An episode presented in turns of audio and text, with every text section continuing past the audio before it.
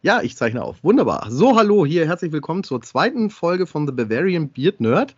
Und ähm, ich habe jetzt äh, diesmal einen Gast auf Entfernung. Ähm, letztes Mal hatte ich ja meine Frau neben mir sitzen und äh, diesmal äh, habe ich den Henning hier. Und Henning ist ein ausgezeichneter ähm, Godzilla-Loge äh, Loge oder Godzilla, wie, wie Kaiju-Loge? Wie würdest du dich bezeichnen? Hallo Umme, ja, also ähm, Kaiju-Loge trifft es an sich in dem Sinne schon wirklich gut. Danke, dass ich bei dir sein darf. Ja, das freut mich auch wirklich sehr, dass du ähm, gleich bereitwillig gesagt hast, oh, da mache ich mit. Mhm. Und äh, das heutige Thema ist so ähm, Kaiju für Einsteiger, könnte man das so nennen. Ja. Ne? Ja, und ich denke, da bist du ein guter Experte. Ähm, gleich mal, warum, äh, also äh, beschreib mal ganz kurz, war, warum du Kaiju so cool findest und äh, erzähl mal so im Allgemeinen, was bedeutet Kaiju eigentlich? Ja, sehr gerne. Also das Kaiju Ega, also der japanische Monsterfilm, ist ja nicht nur eines der langlebigsten Filmgenre, sondern es ist auch eines äh, der Filmgenre, wo es überhaupt gar keine Gleichnisse halt nämlich gibt. Also sprich, kein Film gleicht den anderen und trotz aller Gemeinsamkeiten ähm, ist es halt so, dass der, jeder Film eben halt unterschiedlich ist und jeder weiß auf seine spezielle Art halt zu unterhalten. Und da kann man, finde ich, auch nicht immer gleichzeitig entsprechend äh, das miteinander vergleichen. Man muss einfach wirklich jeden Film auf sich persönlich wirken lassen. Ah, okay. Ähm, ja, äh, dann, äh, oh, jetzt habe ich ein bisschen den Faden verloren. Nee, ähm, ja, also äh, Kaiju Eiger haben wir jetzt kurz erklärt. Mhm. Ähm, und was ist ein Kaiju eigentlich? Also mhm. das, das Kaiju selber, was ist das? Ach so, okay, ja gerne. Also ähm, Kaiju selber ähm, bezeichnet man eben in Japan als Riesenmonster, die so ungefähr ab der Größe von 50 Metern beginnen. Es gibt auch überall äh, immer Ausnahmen, aber grundsätzlich ähm, äh, bezeichnet das alle ähm, Riesenmonster, die so ab 50 Metern anfangen. Und ähm, es ist sehr interessant, weil das Wort Kaiju selber setzt sich aus zwei japanischen Begriffen zusammen, und zwar Kai für Meer und Ju für Bestie. Also Kaiju direkt übersetzt heißt Meeresbestie oder beziehungsweise die Bestie aus dem Meer. Jedoch die gängige Übersetzung ist seltsame, mysteriöse Bestie. Für menschengroße Ungeheuer äh, werden in Japan andere Begriffe benutzt, und zwar drei unterschiedliche, je nach Situation und ähm, Zusammenhang. Kaibutsu, Bakemono und Kaijin. Und äh, wo wir ja gerade schon ähm, davon halt nämlich sprechen, wir, äh, das berühmteste Kaiju ist ja eben Godzilla und Godzilla kommt ja eben auch aus dem Meer. Daher ist das entsprechend das Wort Kaiju für ihn auch wie ein Synonym. Gleichzeitig gerne auch noch ein Fun Fact äh, für alle diejenigen, die uns da draußen gerade hören. Godzilla in seiner japanischen Version des Namens Gojira setzt sich ebenfalls aus zwei Begriffen zusammen. Gorira für Gorilla und Kuchira für Wal. Also äh, Gojira bzw. Godzilla bedeutet direkt aus dem japanischen Gorilla-Wal. Ah, okay. Ähm, und ähm, jetzt, wo wir bei Gojira schon waren und Godzilla, mhm. äh, kannst du mir noch ein paar äh, äh, Kaijus nennen, die, die man auch noch kennen sollte oder kennen müsste? Nur so als Zwischenfrage mal. Ja. Mhm, auf jeden Fall, sehr gerne. Also da zählt zum einen der riesige P-Pteranodon namens Rodan, die Riesenmotte Mothra, der dreiköpfige Drache King Ghidorah. Auf jeden Fall entsprechend dann noch ähm, sein Sohn Minilla, also Mini-Godzilla, die Abkürzung dafür.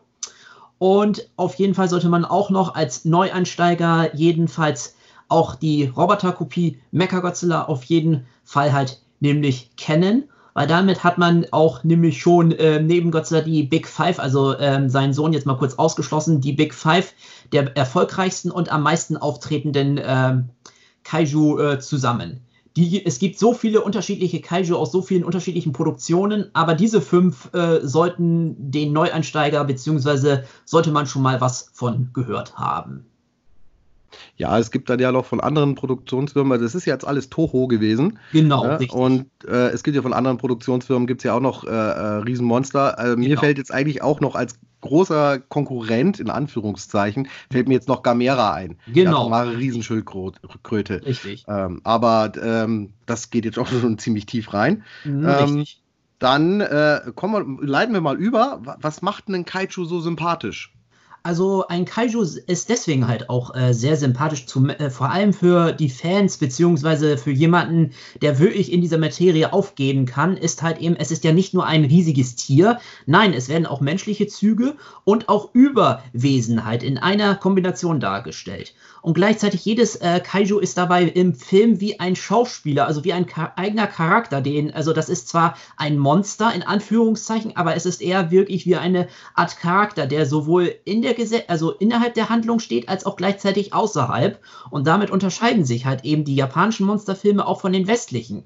Weil die westlichen eben, das Monster ist etwas von außen, immer eine Bedrohung, beziehungsweise etwas, das eben in dem Sinne keinen ähm, Charakter ähm, oder zumindest etwas besitzt, was wir nicht nachvollziehen können. Und im Japanischen ist es meistens halt so, dass die eben einen Charakter nämlich haben und dass man sich damit eventuell sogar identifizieren kann. Es kommt natürlich auch auf den Film an, aber das entsprechend ist der erste Punkt von der ähm, äh, Hintergrundhandlung. Und was noch ein äh, Kaiju so sympathisch macht, ist eben, dass überwiegend es bis zum heutigen Tage entsprechend der jeweilige Charakter äh, durch einen Schauspieler in einem Anzug animiert wird. Oder äh, gleichzeitig gibt es auch natürlich noch Stop-Motion bzw. CGI-Animationen, Motion Capture, Handpuppen oder ähm, auch normale traditionelle Animationen, die ein Kaiju animieren. Aber halt eben der größte Faktor ist eben, da steckt ein Mensch im Kostüm halt nämlich drinne. Und das entsprechend macht für mich und auch die meisten Fans eben das Kaiju Eger so sympathisch. Ja, das hast du jetzt wunderbar zusammengefasst, weil genau das ist dieses sogenannte Suitmation. Genau. Äh, ist ja das ist ja so ein äh, Alleinstellungsmerkmal teilweise. Ne? Also äh, gibt zwar ganz wenig westliche Produktionen, die das auch mal verwendet haben. Ich denke nur an Ghostbusters. Ne? Mhm. Ne? Die haben ja am Schluss den äh, Marshmallow Man auch ja mit Suitmation und mit Modellen gemacht, ne? Das richtig. sieht ja auch recht, richtig cool aus. Mhm. Ähm, und äh, ja, genau, dann gehen wir doch mal über, äh, ähm, bevor ich jetzt hier wieder ins Sch Abschweifen komme. Ähm, warum ist dieses Genre dann so beliebt in Japan? Ähm, es ist aus diesem Grunde halt eben beliebt, ähm, da es eben immer unterschiedliche Geschichten, unterschiedliche Charaktere ähm, gibt und weil die japanische Kultur nämlich selber einen reichhaltigen sozialen, geschichtlichen und äh, mythologisch äh, Hintergrund halt nämlich ähm, besitzt und daraus entsprechend die japanischen ähm, Kreativen, also sprich Filmemacher, Autoren, ähm, Zeichner, Musiker und so weiter und so fort eben immer noch ähm, immer wieder, ähm, ja, wie kann ich das kurz erzählen, ähm, das zusammenfassen können, sage ich mal, für eine Handlung, die äh, mit der Gegenwart des Japaners oder der Japaner zu tun hat, ist es halt so, dass dadurch das Genre sich seit 1954, also dem ersten Godzilla, dem ähm, Geburtsjahr, entsprechend immer noch so populär eben halten kann. Okay. Ähm, Jetzt musst du mir ein bisschen auf die Sprünge helfen. Jetzt weiß ich ja. gar nicht mehr so richtig weiter, was ich jetzt. Ähm, was könnten wir denn noch erzählen Schönes über die Kaijus? Äh, äh vielleicht, ja, vielleicht über das Budget dass das ja, sehr gerne, die Filme anders sind, ein bisschen als Hollywood-Produktionen, das ist ja, ja klar. Aber es, ja die, es, sind ja keine Billigproduktionen eigentlich. Nein, also ähm, Billigproduktionen werden sie, wurden und werden sie ja immer noch leider von Leuten halt nämlich genannt, die sich mit diesem Thema gar nicht auseinandersetzen. Das ist aber ähm, vollkommen sei, fehl am Platze, weil entsprechend diese Film, also Filme und Serien, die sind entsprechend zwar im Vergleich, also von den reinen Zahlen her, ähm, kostengünstiger natürlich produziert als eine Hollywood-Produktion. Aber wir dürfen nicht vergessen, die meisten Hollywood-Produktionen sind deswegen so teuer, weil die Stars halt entsprechend ähm, so viel Geld verlangen und gleichzeitig die Schauspieler in Japan noch immer sich als Schauspieler sehen, also als eine Art Beruf und nicht nur eben als Star. Plus gleichzeitig in Japan werden die Investitionen für jeden Film und jede Serie komplett anders halt nämlich geplant. Das zum Beispiel, das kann wirklich mal vorkommen, dass zum Beispiel ein Anime viel mehr ähm, Investitionsgelder bekommt als ein ähm, Kaiju Ega oder andersrum. Das ist halt eben abhängig davon, was für ein Stoff das ist und wie viel die Investoren halt eben bereit sind, dann dafür zu geben, beziehungsweise was das Unternehmen selber an Geld gerade zur Verfügung hat nämlich hat. Und weil eben in Japan unbedingt, also so ist der Gedanke der Japaner, das Ding muss um jeden Preis einen Gewinn abwerfen, ist es deswegen auch in Anführungszeichen so billig wie möglich immer produziert. Ja, das ist, ähm, ich, ich denke mal, das ist äh, ja für den Europäer einfach irgendwie ein bisschen schwierig. Dann dieses, ja. diese, diese Optik, ne, äh, gerade von den, ich, ich, ich, also ich bin ein Riesenfan von denen vor 1980, der äh, Showa, mhm. ja, ich bin richtig, ähm, der Showa-Reihe. Und ähm, genau das sind ja immer die Dinger, wo dann halt so in Kabel 1 dann äh, in der Früh am Samstag gezeigt worden sind, wo man dann gesagt hat, oh, endlich mal wieder Trash. Ne? Also so als Jugendlicher.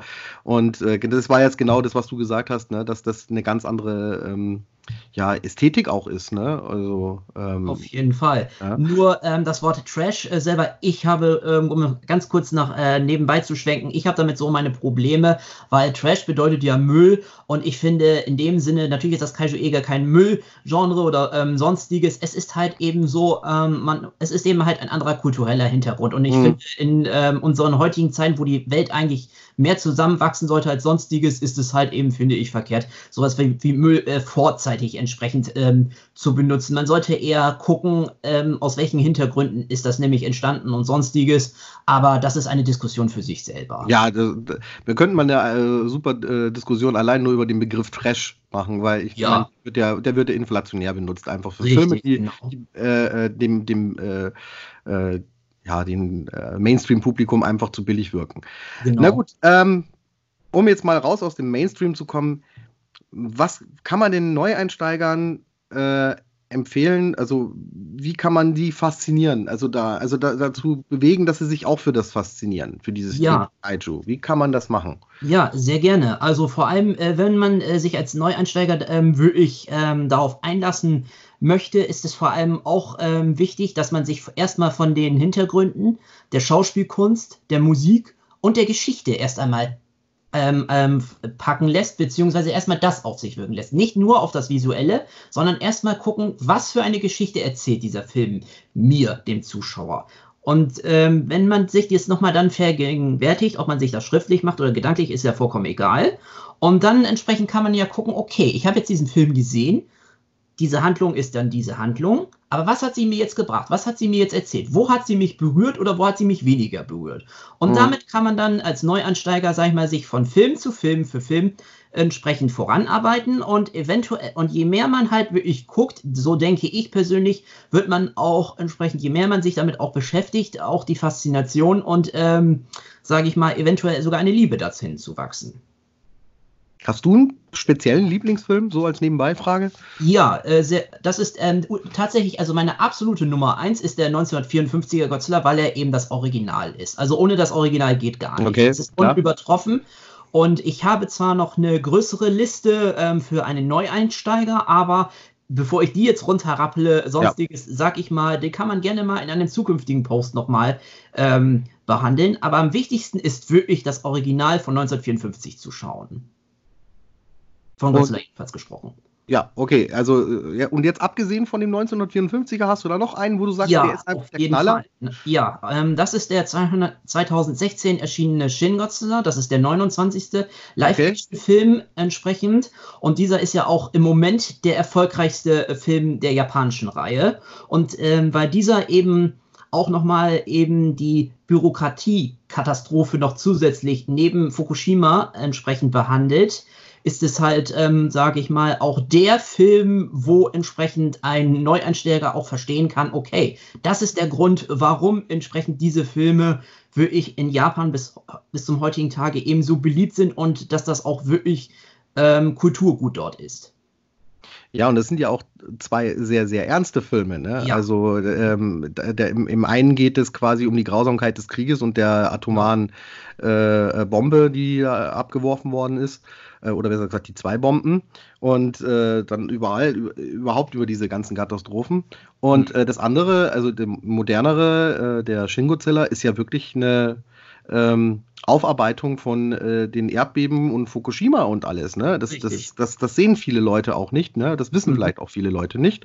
Mhm. Aber es ist ganz interessant, dass wir da heute mal drauf eingegangen sind. Ja. Ähm, kannst du trotzdem noch ein paar Tipps geben, die man angucken kann? Ja, auf jeden Fall. Also wenn wir schon von der Showa-Ära reden, auf jeden Fall ähm, das sogenannte, ein sogenanntes Spin-off. Das ist auf jeden also ich nenne jetzt mal die deutschen Titel, nicht die japanischen, weil sonst würde uns ja, ja, die Übersetzung. auf jeden Fall U2000, Tauchfahrt des Grauens aus dem Jahre 1963. Sollte ein Neuankömmling sich auf jeden Fall ansehen. dann auch ähm, den weiteren Godzilla-Film Befehl aus dem Dunkel, den weiteren äh, Godzilla-Film von 1971, Frankensteins Kampf gegen die Teufelsmonster. Und aber auch ähm, jetzt außerhalb von Godzilla und Co. Ähm, die sogenannte Gamera Heisei-Trilogie von 1995 bis 1999. Oh, die ist wirklich und, gut. Ähm, der letzte Godzilla-Film, ähm, den ich wirklich äh, vor Shin Godzilla, also in der Produktionszeit erwähnen äh, möchte, der ein Neuansteiger sich anschauen sollte, wäre eben Godzilla, Mothra, King Ghidorah, Giant Monsters All Out Attack aus dem Jahre 2001. Ja, aber wenn wir schon dann beim Anschauen sind, äh, das wird aber teilweise schwierig. Also gerade bei U2000 wird das etwas schwieriger werden, weil die Filme sind ja sehr, sehr teuer teilweise. Ne? Mhm. Und äh, weißt du, woran das liegt? Ja, das weiß ich in der Tat. Denn ähm, wie alle japanischen Produkte, die auf dem deutschen Markt erscheinen und die teuer halt nämlich sind, ist es halt so, wir hier in Deutschland haben ja leider nun mal kein großes japanisches Publikum, beziehungsweise ein Publikum, was sich halt eben für japanische ähm, Geschichten und Geschichtenarterzählungen nämlich interessiert. Und dadurch sind das leider alles Nischenprodukte und ähm, sind dadurch nur auch in kleinen Mengen immer produziert. Und das heißt ja natürlich nach reiner wirtschaftlicher Logik, ähm, je kleiner die Auflage, also die Nachfrage ist, umso teurer wird leider der Preis. Ja, das, äh, also besonders trifft es ja U2000. U4000 ist, glaube ich, sehr, sehr teuer. Ja. Ähm, und was, wen, wen, wer, wer jetzt noch so, so, so durch die Decke gebrochen ist, das war Frankensteins Monster, Jagen Godzillas Sohn, glaube ich, mhm. ist auch ziemlich out of print und äh, völlig vergriffen. Ja. Also da muss man halt einfach Glück haben, dass man jemanden kennt, der den hat und der den genau. dann einen, mit einen anguckt. Ne? Also an, an alle liebe Freunde, die mal Interesse haben, Godzilla-Filme oder sowas anzugucken, ich habe sie alle. Derzeit. Derzeit habe ich alle. Äh, was auf dem Markt ist, habe ich. Ähm, genau. Äh, ja, äh, wo du jetzt dann schon auf die japanischen Geschichten äh, eingegangen bist und auf dieses Publikum, ähm, kann man als Manga- und äh, Anime-Fan sich dann da auch dafür begeistern? Also, auf jeden Fall. Weil ich persönlich bin ja auch Manga- und Anime-Fan. Also, wie gesagt, sprich, die gesamte Kulturebene Japans fasziniert mich ja. Also, sprich, ich bin ja neben Kaijologe eigentlich auch hobbymäßiger Japanologe und ähm, die Manga- und Anime-Fans, sage ich mal, die uns jetzt gerade zuhören sollten, die haben es, finde ich, ja, ihr habt es am einfachsten, einen Einstieg in das Kaiju-Ega nämlich zu machen, weil ihr habt denselben kulturellen Hintergrund wie wir Kaiju-Fans dasselbe Land Japan, dieselbe Art der Geschichtenerzählung, beziehungsweise auch entsprechend, ähm, was, wenn ihr im Original äh, mit Untertiteln gucken solltet, genau auch dasselbe haben werdet, sprich den Klang der japanischen Stimme, könnt ihr in dem Sinne vernehmen und gleichzeitig lest ihr ja auch die Dialoge, sofern ihr diese noch lesen müsst, in Anführungszeichen, weil bekanntlich macht ja ähm, Übung macht den Meister und da ist ja ähm, Original mit Omu, also hier Original mit Untertitel gucken, ist dann halt einfach die beste Basis. Plus halt äh, die Manga- und Anime-Fans verstehen in Anführungszeichen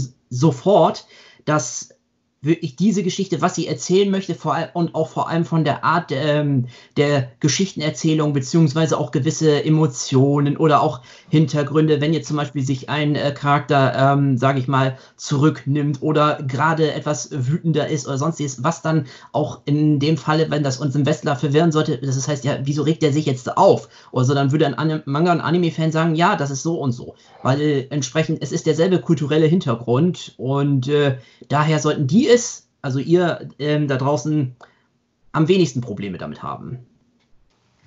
Okay, ähm, dann, also das Kaiju Eiger ist ja quasi ähm, das, das, das Hauptgenre.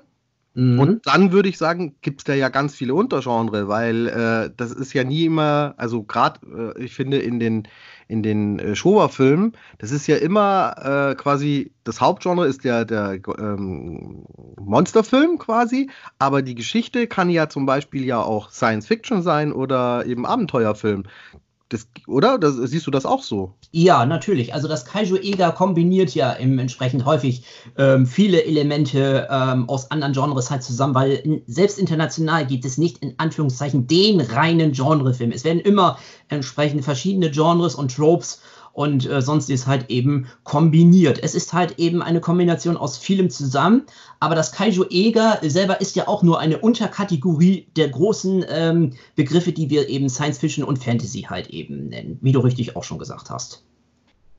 Ja, also äh, mir fällt jetzt gerade zum Beispiel ein, dass auch die ähm, Filme ja relativ lange auch manchmal auf den Hauptakteur, also zum Beispiel auf Godzilla, warten lassen.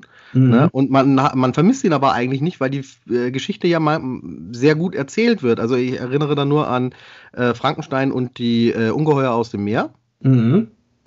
Äh, ist ja ein äh, super klasse Abenteuerfilm. Also Richtig, genau. Äh, die, die, die, Truppe, wie die sich zusammenfindet und äh, wo die dann landen. Und dann kommt ja so ein bisschen James Bond auch noch mit dazu. Ne? Richtig, da hat er dann genau. so eine James Bond-Komponente äh, äh, noch mit dabei. Also wie gesagt, man kann sich da, egal welchen Film man anguckt, man, man guckt immer irgendwas Neues an. Ne? Also Befehl genau. aus dem Dunkel ist also würde ich jetzt als reine Science-Fiction-Geschichte auch abtun. Also mhm. sage ich jetzt ganz ehrlich. Ähm, Warum heißt er eigentlich Befehl aus dem Dunkel? ja, sehr gerne. Also Befehl aus dem Dunkel heißt er deswegen, also der hat nichts mit dem gleichnamigen Roman von Hans Dominik aus den 20er oder 30er Jahren entsprechend, also ein deutscher Science-Fiction-Roman, nichts damit zu tun. Die Deutschen wollten einfach nur damals ähm, entsprechend genau wie die Amerikaner einfach nur darauf hinweisen, ja, das ist ein Science-Fiction-Film. Das, das ist eigentlich nur der Hintergrund dass die Leute also, wissen, ah ja, okay, das ist ein Science-Fiction-Film. Also, und das, daher heißt es ja auch in den Opening-Credits ähm, ähm, in Deutschland frei nach Motiven von Hans Dominik. Also dann Sehr wissen, frei. okay, das ist keine Romanverfilmung von Hans Dominik, äh, sondern es ist halt eben, es wären m, gewisse Ideen da drin, die eben Hans Dominik verarbeitet hätte. Aber auch selbst das ist für Kenner des Romans als auch Kenner des Films natürlich totaler Schwachsinn. Es war einfach ähm, dreiste äh, Lüge, um die Leute ins Kino zu ziehen. Ja, genau. Man es war einfach nur eine Mogelpackung in Anführungszeichen, genau. Ja, und diese, diese Mogelpackung, äh, ich meine, jeder, der Kaiju-Filme guckt äh, und Godzilla-Filme schaut, der kann es wahrscheinlich schon nicht behören, wenn ich jetzt auf dieses Thema eingehe. Mhm. Das ist die sogenannte Frankensteinisierung, wie sie so nett ja, heißt. Genau.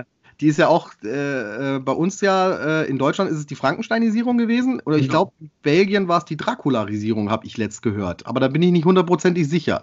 Ähm, dazu ganz kurz, also entsprechend ist es nur in den Niederlanden passiert, dass dort der, den, du, den Film, den du gerade schon angesprochen hast, also, Frank, also denjenigen, den wir in Deutschland als Frankenstein und die Ungeheuer aus dem Meer kennen, ist dort entsprechend veröffentlicht worden als Dracula, äh, das Vampirmonster auf Deutsch übersetzt. Und das ist auch der einzige Kaiju-Eger, entsprechend der international mit dem Titel ähm, Dracula in, mit, in, in, Kombination mit Godzilla und Co. halt vermarktet wurde. Ich meine, für den äh, Nicht-Kaiju-Fan mag das jetzt komplett verwirrend sein, was wir hier reden. Ne? Mhm. Äh, also wir reden hier von Frankensteinisierung. Ähm, das liegt, äh, also vielleicht kann man das so erklären, ne? die Titel wurden alle, also sehr lange wurden da Frankenstein einfach mit reingeballert ja. ne, in den Titel äh, und äh, um das besser zu verkaufen. Und das hat folgende Richtig. Grundlage. Woran, woran lag's? Also ähm, der Name Frankenstein ähm, ist nun mal deutsch und äh, man wollte halt einfach damit ein Sinnbild des Horrors halt, also man wollte klar machen, okay, das ist ja nicht nur ein Science-Fiction-Film, sondern auch in Anführungszeichen, also je nach Sichtweise eben auch ein Horrorfilm. Und da war eben der Name Frankenstein halt eben ein Synonym für. In Italien beispielsweise haben wir sogar eine enorme King Kong-Fizierung, weil dort auch viele Titel, zum Beispiel, also äh, Gamera gegen Gulron, heißt dort nämlich, warum auch immer, nur im Filmtitel eben King Kong gegen Godzilla. Das habe ich jetzt überhaupt nicht gewusst. Äh, aber äh, die Grundlage, äh, dachte ich auch, sind unter anderem diese zwei ähm, Frankenstein äh, Conquers the World, ne? Oder wie heißt mhm. er? Oder, äh, und, und, und, und Zweiter Kampf der Giganten, Frankenstein, Zweikampf mhm. der Giganten. Es sind ja zwei Kaiju-Filme, äh, die ja das Frankenstein-Monster beinhalten.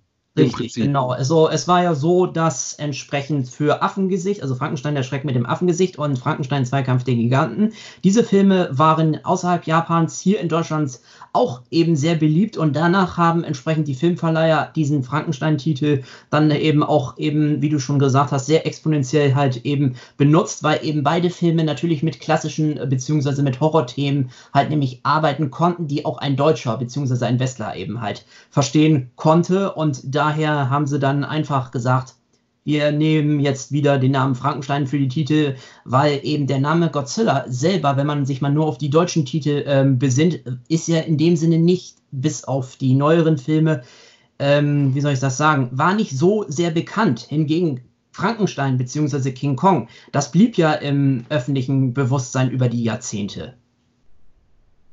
Ja, aber genau. Und ähm, was ich so lustig finde, also es gab ja sozusagen auf der einen Seite diese sogenannten Frankensteinisierung von, von Godzilla, aber Godzilla war dann doch irgendwann auch ein Begriff, der ja. wurde dann auch bei Filmen verwendet, wo Godzilla gar nicht vorkam. Also zum Beispiel äh, Yongari fällt mir jetzt da ein und ja. ein Gamera-Film.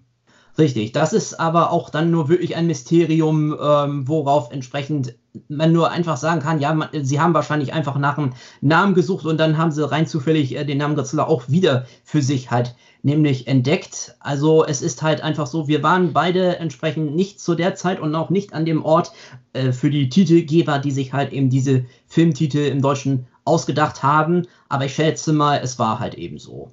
Ja, denke ich auch. Also man kann ja auch äh, diverse Literatur ja dann über diese ganzen Geschichten äh, ja, äh, käuflich erwerben. Äh, äh, mittlerweile etwas schwieriger, glaube ich. Also äh, ich denke jetzt an das Buch von Jörg Buttgereit zum Beispiel, äh, Japan die Monsterinsel. Ich meine, du hast das wahrscheinlich auch gelesen. Ja. Du, du, hast es wahrscheinlich aufgesaugt, wahrscheinlich. Äh, da, das ist ja mittlerweile leider auch schwer zu kriegen, aber das war, ähm, da, finde ich, das war für mich so als Einsteiger damals, der dann Kaiju wieder für sich entdeckt hat, war das so eine Fibel, wo man dann auch einfach Tipps bekommen hat, wie ähm, äh, äh, kann ich vorgehen und welche Filme brauche ich. Weil, wie gesagt, ich hatte ja bis äh, wir äh, eigentlich zusammen in einer Gruppe gekommen sind, ähm, die äh, Godzilla-Fans Deutschland, würde ich jetzt mal sagen, ähm, bin ich ja auch nicht so weit in der Materie drin gewesen. Und äh, ich will behaupten, bis ich, also ich gehe jetzt mal, schweife mal ganz weit ab, bis ich nach Uelzen zur ähm, ja, jetzt heißt sie Kaiju-Con Uelzen, heißt sie jetzt, ne? Kaiju-Con Ja, genau, Kaiju-Con Uelzen, ja. ja. bis, bis ich da das erste Mal äh, dann mehrere Leute mal wieder getroffen habe, die sich über dieses Thema interessieren, war ich eigentlich wirklich ähm, weit weg. Also, was heißt hier weit weg? Aber ich war schon ein bisschen näher dran, aber nicht so tief drin in der Materie. Und ähm, ich würde sagen, unsere Community äh, ist doch schon eine relativ offene. Ja. Würdest du das auch so beschreiben? Auf jeden Fall. Also ich erlebe, es heißt meistens halt so, dass wir Kaiju-Fans eigentlich grundsätzlich jeden ähm, begrüßen, ähm, egal welches Alter oder entsprechend welchen Lieblingsfilm man auch immer hat, weil wir ja eben dieselbe Liebe zu Godzilla und Co. halt eben teilen. Das ist richtig. Und ähm, jetzt habe ich noch ein paar Fragen, äh, also was heißt Fragen? Also so, mh, ja, wie, wie soll ich sagen, äh, du freust dich wahrscheinlich auch schon wieder auf die äh, Kaiju-Con in Öl. Ja, auf jeden Fall. Denn ich bin ja auch seit 2017 entsprechend auch jedes Mal halt nämlich dabei und mache dort ja auch Vorträge zu unterschiedlichen Themen. Sprich, ich wechsle mich mit den Themen halt auch immer ab. Und entsprechend ähm, freue ich mich, wie gesagt, auch auf dieses Jahr, dich dort zum Beispiel auch wieder richtig treffen zu können. ja, und äh, damit sich jetzt die Leute sich das ein bisschen vorstellen können, diese Kaiju-Con ist jetzt nicht äh, so, dass wir dann nur über Godzilla reden. Wir, natürlich, während wir in der Con sind, ja, äh, wird das Thema natürlich schon gut äh, ausgebreitet, sage ich. Und wir haben da unseren Spaß. Aber danach geht es dann ja auch immer äh, so, um die zwischenmenschliche Geschichte genau. zu vertiefen, geht es zum Grillstopp in Uelzen. Grillstopp, mhm. glaube ich, heißt der, oder? Ja, genau, Grillstopp. Genau, der Grillstopp. Ja. Und äh, ab, abseits davon fangen wir dann auch an, äh, äh, auch ein bisschen Blödsinn zu machen ne? und äh, einfach über alles Mögliche zu reden. Das, da kann man mhm. über, Avengers reden oder ich erinnere mich an ein wunderbares Gespräch über Werner, der äh, Beinhardt. Ja. Äh, das war mhm. auch großartig und wir haben da immer sehr viel Spaß. Also wäre ein kleines Fan-Treffen, man kann es ja als kleines Fan-Treffen durchaus bezeichnen, 60 Leute ist ja heutzutage nicht mehr viel. Nein. Gut, in den jetzigen Zeiten ist es wieder viel. Ne? Wir haben ja mhm. immer noch die ähm, Covid-Geschichte hier am Laufen. Äh, auch wenn wir den Podcast ausstrahlen, wird das nicht sich geändert haben. Ähm, aber äh, so im Großen und Ganzen, die Community von Godzilla ist schon äh, in Deutschland sehr äh, weltoffen, würde ich jetzt sagen. Also, ja, auf jeden Fall. Da gibt es, wie gesagt, da wird jeder halt gerne willkommen geheißen. Und was du auch gesagt hast, also neben Godzilla und Co. sind auch halt eben alle anderen Themen halt immer mal wieder auf dem Tisch, weil wir gucken, wir sind halt grundsätzlich neugierig auf die Welt, weil eben das Land Japan ist in Anführungszeichen so weit äh, wirklich weg und entsprechend. Ähm, sage ich in meinem persönlichen Fall nochmal, sicher, äh, mein Leib und Magen ist nun mal Japan, das ist richtig, aber das heißt ja nicht, dass ich mich nicht umsehe und mich auch von anderen Titeln versuchen lasse, eben zu begeistern. Und wenn das Ding dann fruchtet oder jemand dann auch entsprechend das zufällig gesehen hat oder man kurz darüber einen Witz halt, nämlich reißt sonstiges, dann ist das Vorkommen halt nämlich in Ordnung. Also ich kann dir nur persönlich beipflichten, dass entsprechend auch außerhalb des Kaiju-Eger, sage ich mal, normale fantastische Produkte oder Filme grundsätzlich jeden ähm, faszinieren. Und äh, wenn du das Beispiel Werner ansprichst, ja, ähm, es war einfach eine geniale Situation, wie sich die sich äh, dort ergeben hat. Und ähm, jeder Mensch, ähm, der, sage ich mal, wirklich eine angenehme Atmosphäre sucht und einfach dort auch eventuell neue Freundschaften schließen möchte, der ist auch in Uelzen herzlich willkommen. Ja, und das Faszinierende ist ja auch wirklich, wir haben ja alle Altersstufen. Also wir ja. haben, ich glaube, der jüngste, den wir hatten, wie alt war der? Acht, glaube ich. Ja, oder? genau, es war acht, ja. Und äh, der Älteste, wer ist der Älteste bei uns? Weißt du das, wie alt ähm, der Älteste ich ist? Ich weiß zwar seinen Namen, Nein, den Namen braucht man ja nicht. Wie alt, ähm, wie ähm, alt unser Mitglied äh, Jürgen halt nämlich ist. Ach stimmt, Jürgen ist, ja, ja, der macht ja eigene Kaiju äh, äh, mit, also der gießt die Figuren selber und so. Mhm. Also ist eigentlich jetzt nicht äh, äh Kaiju äh, klassisch, ne? Also genau. Kaiju wäre ja Suit Motion, aber der äh, Suit Motion, ähm, aber der macht Stop-Motion und der macht die ja mit einer totalen Hingabe. Ja, ja. Also das ist großartig. Ähm, ist glaube ich auch auf einer DVD gelandet, ne? Ein, ein mhm. ähm, Stop-Motion-Film von ihm. Ja, genau. Das ist ja genau. So, äh, ich sehe gerade, wir sind eigentlich schon wieder weit über unsere Zeit hinaus. Ich könnte ja noch Stunden mit dir weiter quatschen. Ähm, und ähm, ich weiß nicht, wir müssten jetzt einen Abschluss noch finden kurz. Dann, mhm. sind wir, äh, dann sind wir heute fertig. Aber ich würde mich freuen, wenn du des Öfteren bei mir hier reinschaust und Sehr äh, über was quatschen. Ich hätte ja äh, auch die Idee zum Beispiel, dass wir ähm, die äh, Geschichte ähm, mit äh, der dunklen Festung oder die verborgene Festung heißt ja. der Film ein genau, Schwarz-Weiß-Film aus Japan ja. und äh, äh, die ähm, Parallelen zu Star Wars, weil das ist ja auch so eine ähm, mhm. Geschichte, ne? die könnte man auch mal ausbauen. Sehr gerne, ähm, Ummel, weil den Film besitze ich natürlich auch in meiner Filmsammlung, war, ähm, denn das finde ich gehört in jede japanische Filmsammlung hinzu. Und es ist ja zwar die Hauptinspirationsquelle zu Star Wars, aber natürlich bei weitem nicht die einzige. Und ich will jetzt das Thema auch nicht zu weit ähm, ausufern lassen, aber ähm, sag einfach Bescheid und dann können wir das halt gerne auch in Angriff nämlich nehmen, weil entsprechend der Film ist nun mal auch für einen, ähm, sage ich mal, Neueinsteiger ins japanische Kino aus meiner Sicht auch ein sehr guter Einstieg halt eben, wenn man sich mit dem Land auch auseinandersetzen möchte, dafür auch geeignet. Ja, wunderbar. Gut, und bevor wir das jetzt noch unnötig in die Länge ziehen, ich habe mich sehr gefreut, dass du da warst, dass mhm. äh, du viel äh, erzählt hast, äh, dass ich dich hoffentlich nicht zu sehr durcheinander gebracht habe. Nein. Und äh, ja, gut, dann wir hören uns dann äh, jetzt dann ab diesem Zeitpunkt dann vom Podcast nur noch 14-tägig mhm. und ähm, Genau. Und ich hoffe, ihr bleibt alle am Ball und es freut mich. Äh, Henning, hast du noch was zu sagen? Ja, ich sage nur danke, dass ich jedenfalls bei dir sein durfte und ich freue mich schon auf unsere nächste gemeinsame Folge. Wunderbar. Dann würde ich sagen, tschüss und bis zum nächsten Mal.